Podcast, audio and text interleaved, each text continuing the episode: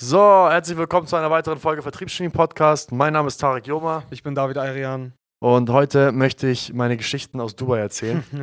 Machen wir mal so eine kleine Runde SalesX Stories Talk. Ja, Ja. Tarek, du warst jetzt vergangene Woche war das, ne? Vergangene Woche in Dubai mit ein paar Geschäftspartnern. Mhm. Ähm, ich habe ja schon ein bisschen was gehört, aber vielleicht nochmal für die Zuschauer da draußen.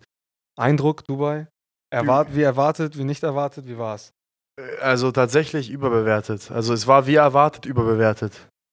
Okay. Äh, wenn was ich, meinst du damit? Ja, also ich bin ganz ehrlich, Dubai ähm, hat mich ein bisschen erinnert an Disneyland. Mhm. Warst du schon im Disneyland? Ja, ich war schon in Disneyland. Okay. Schönster Ort auf Erden. Wunderschöne Gebäude, alles perfekt. Ähm, du hast dort äh, unglaublich schöne, äh, ja, Erbauten. Du hast dort äh, was, Achterbahnfahrten. Du hast dort, Donald Duck läuft da entlang, macht ein Foto mit dir. Da wird ja nur gelacht, das ist ja alles wunderschön. Du hast Waffeln, die mega gut schmecken, Burger kannst du essen, Pizza, das beste Essen, bla bla bla bla. Am Ende gibt es ein Feuerwerk in Paris, immer richtig schön, auch dieser Cinderella Ja. Gibt es dann diese, diese Show. Richtig romantisch, wenn man da auch zu zweit hingeht. Mega toll. Super einfach. Aber, willst du da nochmal hin am nächsten Tag? Vermutlich, naja, ist schon ein ziemlicher, ziemliche Reizüberflutung am Ende des Tages. Zwar, du hast deinen ganzen Traum oder deinen ganzen Kindheitshelden und deinen ganzen Traum einmal vor Ort, aber ich sag mal so, ich glaube, einmal reicht auch. Ja, für die nächsten zehn Jahre, glaube ich Ja. auch. Also ich kenne keinen, der sagt, ich gehe jetzt ins Disneyland zwei Wochen. Oder ich gehe da leben. Weißt du, was ich meine? Und, und, und, diese, und diese Tiefschichtigkeit hat mir einfach gefehlt, weil bei Dubai war das so, es, hat mir, es kam mir vor wie so ein riesiges Disneyland einfach. Und sobald du halt einmal Jetski fahren warst, einmal am Strand gelegen bist, einmal äh, trainiert hast, einmal nee, am Burj Khalifa vorbeigelaufen bist, einmal in dieser beschissenen Dubai Mall gegangen bist, hingegangen bist, wo es alles fünfmal gibt, ähm, äh, einmal äh, jeweils jedes Auto gesehen hast und du halt alles einmal gemacht hast, was jeder in seinen Instagram Stories postet, dann denkst du dir so, und jetzt? Es gibt halt keine Kultur. Ein Land, was seit 20 Jahren existiert, hat halt nicht wirklich Kultur oder 30 Jahren existiert, kann halt nicht wirklich diese Kultur, diese Vielschichtigkeit äh, darstellen. Und das hat mir halt ein bisschen gefehlt, weil ähm, es halt einfach äh, nicht der Grund ist, weshalb ich in ein Land fliegen würde. Wenn ich ein Land besuche, dann besuche ich es nicht wegen den Stränden.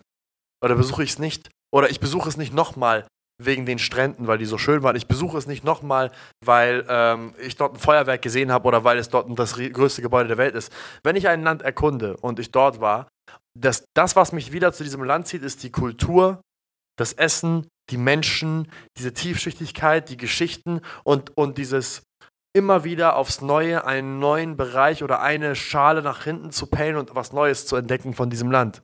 Dubai hat eine Schicht. Die Schicht, die du auf Instagram siehst und das war's. Dahinter gibt's nichts. Dahinter ist nichts. Es gibt nichts, was du, wenn du Dubai nochmal besuchst, neu erkundest, finde ich. Findest du, das wirkt sich auch auf die Menschen aus, dieses ganze, also spürst du das auch, ähm, wenn du durch die Straßen gehst, was für Leute dort sind? Oder wie genau meinst du das konkret? Ja, 100 Pro. Also Dubai hat keine Kultur, ne? Es ist ja 800.000 Leute, also Einheimische, der Rest sind 10 Millionen Ausländer. Nichts gegen Ausländer, ich bin selbst einer. aber, aber was ich damit meine ist, guck mal, wir sind ja hier in Deutschland aufgewachsen. Wir verstehen die deutsche Kultur. Wir sind Teil der deutschen Kultur. Wir haben zwar unsere eigenen Werte durch unsere Eltern mitgegeben bekommen, weil wir nun mal in den Heimatländern unserer Eltern auch sehr viel Zeit verbracht haben, dort Verwandte haben, auch diese Werte verstehen. Äh, Bei mir ist es Polen und mein Vater ist halt arabischer Abstammung aus, aus dem Palästina, bei dir ist es Armenien. Wir kennen beide Werte, aber wir können diese Werte auch leben, die deutschen Werte. Ich kenne keine dubaiischen Werte.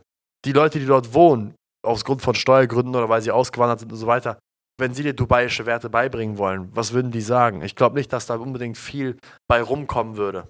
Meinst du, man kann das so formulieren oder zusammenfassen äh, unter einer, ja, Zusammenstellung oder einem Zusammenschluss von ganz vielen Individualisten? Würdest du das so beschreiben oder wie, wie würdest du es beschreiben? Ja, also ich, ich, ich habe da, ich hab da, also verstehe mich nicht falsch, die Menschen dort waren super nett. Boah, echt mega höflich. Und auch die Leute, die dort waren, das ist eine Geschichte, ich habe dort mein Portemonnaie verloren und keiner hat es angefasst. Das war der Mhm. Clown mit der Höchststrafe. Also das ist ja krank. Ich habe dort mein Portemonnaie, 45 Minuten später bin ich wiedergekommen, das lag da einfach am selben Fleck und die Leute meinten auch, das fässt dir keiner an, keine Sorge. ähm, aber um jetzt einfach mal den Bogen zu spannen zu Menschen und, und zum Thema Vertrieb und zum Thema Geschäft, weil das interessiert ja die meisten hier, wenn sie, wenn sie hier zuhören. Ich bin ganz ehrlich, Dubai hat mich an diese eine bestimmte Person erinnert, die ich immer wieder im Geschäft treffe. Du kennst sie, das ist diese Person, mit der du essen gehst oder in irgendein Lokal gehst, was trinken gehst und mit der du dich vielleicht einmal alles halbe Jahr triffst. Und im Grunde genommen die Konversation mit der Person überflüssig werden könnte, wenn du ihr einfach nur die BWA von deinem Unternehmen in die Hand drückst. Verstehst du, was ich meine? Also meinst du ein permanenter Vergleich von irgendwelchen Oberflächlichkeiten wie Umsatzzahlen, wer hat das geilere Auto, wer hat mehr Mitarbeiter. Genau, wer hat das größere Office, wer zahlt mehr Miete für sein Büro, äh, wer hat höhere Fixkosten, wer hat höhere Einnahmen, wer hat eine bessere Steigerung, wessen Kunden zahlen mehr Geld für weniger Leistung. Also im Grunde genommen diese Statistik um Menschen, die, die nur an einem Schwanzvergleich äh, interessiert sind und nicht an der Person hinter, den, hinter diesen Errungenschaften und nicht an der Geschichte dahinter. Weißt du, es ist halt einfach nur die Ergebnisse, auf der Oberfläche sind, aber die Geschichte dahinter, die existiert für diese Menschen nicht. Und so Ja. ist Dubai, weißt du? Man sieht die Ergebnisse, aber dahinter gibt es keine Geschichte. Und das macht es sehr unpersönlich, finde ich, weil Ergebnisse kann jeder erzielen. Aber das, was ein Ergebnis wirklich interessant macht, ist doch die Geschichte dahinter, wie ein Ergebnis erzielt worden ist. Und das fehlt bei Dubai. Wenn du die Pyramiden anguckst in, im, in, im alten Ägypten, das ist ja faszinierend. Die Geschichte dahinter alleine, wie das überhaupt möglich sein kann, diese Steine dort zu, was es gibt ja richtige Verschwörungstheorien, dass das von Aliens gemacht worden ist und so weiter. Genial! Weißt du, da kann man Stunden und Jahre und Jahrzehnte und Jahrhunderte sogar drüber philosophieren und drüber nachdenken. Rom kann man immer wieder besuchen. Paris, immer wieder. Es gibt einfach eine Geschichte, wie das Ergebnis des Eiffelturms oder des Palais, Palais Versailles oder der Pyramiden von Gizeh, eine Geschichte dahinter, wie das entstanden ist, dieses Endergebnis. Und ähnlich ist ja auch im Unternehmertum so. Es ist deutlich interessanter, die Geschichte hinter einem Unternehmensaufbau zu verstehen und die Tücken, die Aufs und Abs, anstatt einfach nur am Ende des Tages die Bilanzsumme zu sehen. Ja, 100 Prozent. Am Ende des Tages kauft man ja nicht nur bei dem Unternehmen, weil es vielleicht unbedingt das aller, allerbeste Produkt zu bieten hat, sondern vielleicht, wenn man sich, wie du schon sagst, mit der Geschichte identifizieren kann. Vielleicht kann man sich mit dem Geschäftsführer identifizieren. Vielleicht kann man sich mit den Werten identifizieren. Und Werte sind halt so eine Sache. Beispiel altes Ägypten. Ich meine, ähm, das baut sich ja über Jahre, Jahrzehnte, Jahrhunderte auf. Das kannst du ja nicht einfach kaufen und erstellen und bauen. So genauso wie du nicht eine Unternehmenskultur gründen kannst, eine Unternehmenskultur bemerkst du, beachtest du, analysierst du und baust sie weiter auf. Aber du kannst ja nicht von heute auf morgen ein Unternehmen gründen und sagen, dieses Unternehmen wird die und die Werte tragen. Das wird ganz, ganz schwer zu realisieren, Ja. ähm, sondern das ergibt sich ja am Ende des Tages. Da muss man natürlich auch fairerweise sagen, okay, Dubai existiert jetzt nun mal noch nicht so lange. Sprich, es hat ja noch gar nicht die Chance gehabt, sage ich jetzt mal, ähm, sich dementsprechend zu entwickeln. Aber ich weiß ganz genau, was du meinst. Ich war auch vor ein paar Jahren in Dubai und ich hatte ein ähnliches Gefühl. Man merkt einfach einer Stadt und um den Bogen zu spannen, einem Unternehmen an, ob dieses Unternehmen wirklich tiefgehend und eine Kernessenz hat und wirklich da Historie und Blut und Schweiß hintersteckt oder ob das einfach, ja, sag ich jetzt mal, so alles so erkauft und einfach aufgestellt wurde. Einfach da ist. Ja, genau. Hundertprozentig. Es ist, es ist wie der, wie der, äh, keine Ahnung, der, der, der Sohnemann, der einfach das Unternehmen übernimmt oder der Vater, der halt das Ganze aufgebaut hat. Genau. Es ist deutlich interessanter, sich mit dem Vater hinzusetzen für einen Whisky oder für ein Abendessen und ihn zuzuhören, anstatt dass der Sohnemann, der jetzt in der zweiten Generation das Ding übernommen hat, nach seinem BWL-Studium äh, mit ihm zu reden. 100 Prozent. Du, du merkst einfach die, Erfahren, die, die Erfahrung in den, in, den, in den Gesprächen und in der Art und Weise, wie die Leute auf deine Gespräche eingehen. Merkst du einfach, ich weiß nicht, hast du das schon mal gehabt, ähm, dass du in, ähm, wie nennt man das denn? In, in, in Paris, im Louvre, warst du da schon mal? Ja. In dem Museum. Ja. So. Ich habe das zweimal gemacht. Einmal habe ich es gemacht, habe ich einfach durchgelaufen. Ja, durchgelaufen, einfach durchgegangen, äh, links, rechts geguckt. Oh, schön, ja, schön, oh, cool, aha, aha. Dann, wo ist die Mona Lisa? Oh, die ist ja gar nicht so groß, wie ich dachte. Und dann raus, scheiße, ist das hier drin warm? Lass mich raus. Bin ich rausgegangen. Und das andere Mal hat meine Mutter mich dazu gezwungen, dass ähm, mal, nee, war das meine Mutter? Weiß ich gar nicht, wer mich dazu gezwungen hat. Aber das andere Mal, ähm, nee, da waren wir gar nicht im Louvre, da waren wir dann im Palais Versailles danach. Aber das, das war auch eine Museumsführung und da hat sie mich dazu gezwungen, mir so ein Ohrstöpsel ins Ohr zu machen und zuzuhören bei den Geschichten, die mir dann diese Rundführerin. Vom Tourguide, Ja, ja. vom Tourguide. Ja. Und dieselben Gemälde und dieselben Kunststücke, die ich vorher komplett ignoriert hätte, weil ich bin, ich bin echt so ein Banause, ich bin so ein Kulturbanause. dieselben Kunststücke, die ich ignoriert hätte und nicht vorbeigelaufen wäre, haben mich auch mal fasziniert, weil ich die Geschichte dahinter verstanden habe. Mhm. Und das ist, glaube ich, so die beste, die beste Metapher, die man dafür wählen kann. Wenn du, wenn du die Geschichte hinter etwas verstehst, dann siehst du es einfach ganz anders. Zum Beispiel, ich gucke jetzt gerade auf das Bild von Muhammad Ali da vorne. Ähm, das ist kurz, also das Bild sieht man jetzt vielleicht einen Boxer in weißen Shorts, der gegen einen alten Boxer kaut. Aber wenn ich dir jetzt als Muhammad Ali-Historiker erzähle, wa- wo das war, wann das war, unter welchen Umständen das war, gewinnt dieses Bild an ganz anderer Be Bedeutung. Das war ja hier vor George Foreman, ich glaube 1974, gegen George Foreman, The Rumble in the Jungle. Da kann ich dir so viel zu erzählen.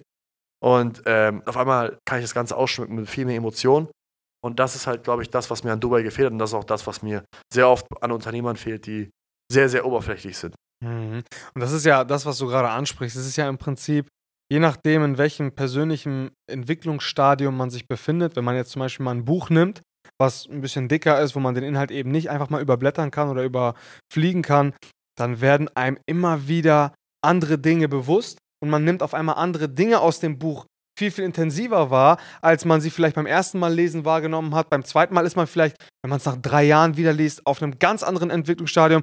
Um es zusammenzufassen, man wird, das wird einem irgendwie nie so richtig langweilig und man wird immer neue Dinge finden, auf die man sich fokussiert, weil da einfach eine gewisse Tiefe in einem guten Buch drin ist, Ja. um, um das mal so darzustellen. Ich weiß ganz genau, was du meinst und ähm, wahrscheinlich, ja, um den Bogen wieder zu spannen, war, ist es bei Dubai eher so ein Einmalgeschäft, so, um es so, zu formulieren. Vielleicht, vielleicht, weiß ich nicht, würde ich das nochmal die nächsten Jahre oder uns nochmal die nächsten Jahre nochmal dahin treiben. Glaube ich zwar nicht, aber kann immer mal sein. Hä, ich fand's schön. Also es ist jetzt nichts Schlechtes da. Also es war schön dort in den Restaurants sitzen. Das Essen war lecker. Es war schön am Burj Khalifa zu sitzen und dort meine Shisha zu rauchen. Ja, glaube ich. Es war cool, so, aber äh, weißt du, es ist nichts, wo ich sagen würde, ich will da jedes Jahr bis ans Rest meines Lebens hin. So wie ich zum Beispiel das Segeln liebe. Mhm. Wo ich sagen würde, ich könnte jedes Jahr bis ans Rest meines Lebens könnte ich äh, eine, neue, eine neue Segeltour machen in den Kykladen oder, oder in die Karibik fahren und so weiter und so fort. Das ist jetzt nicht das, was, wo ich sagen würde, ja, auf jeden Fall. Vielleicht in 30 Jahren nochmal, vielleicht in 50 Jahren nochmal, aber, aber auf jeden Fall nicht nächstes Jahr. Ja. Ja. Cool. Ich hoffe, dieses ähm, Gelaber hat den Zuschauern, äh, Zuhörern äh, gefallen. Ähm, wir hatten, konnten dann tr- trotzdem noch ganz gut den Bogen spannen zum Geschäft. Ähm, ja, ich würde sagen, vielen Dank fürs Zuhören und äh, bis zum nächsten Mal. Bis zum nächsten Mal. Ciao, ciao.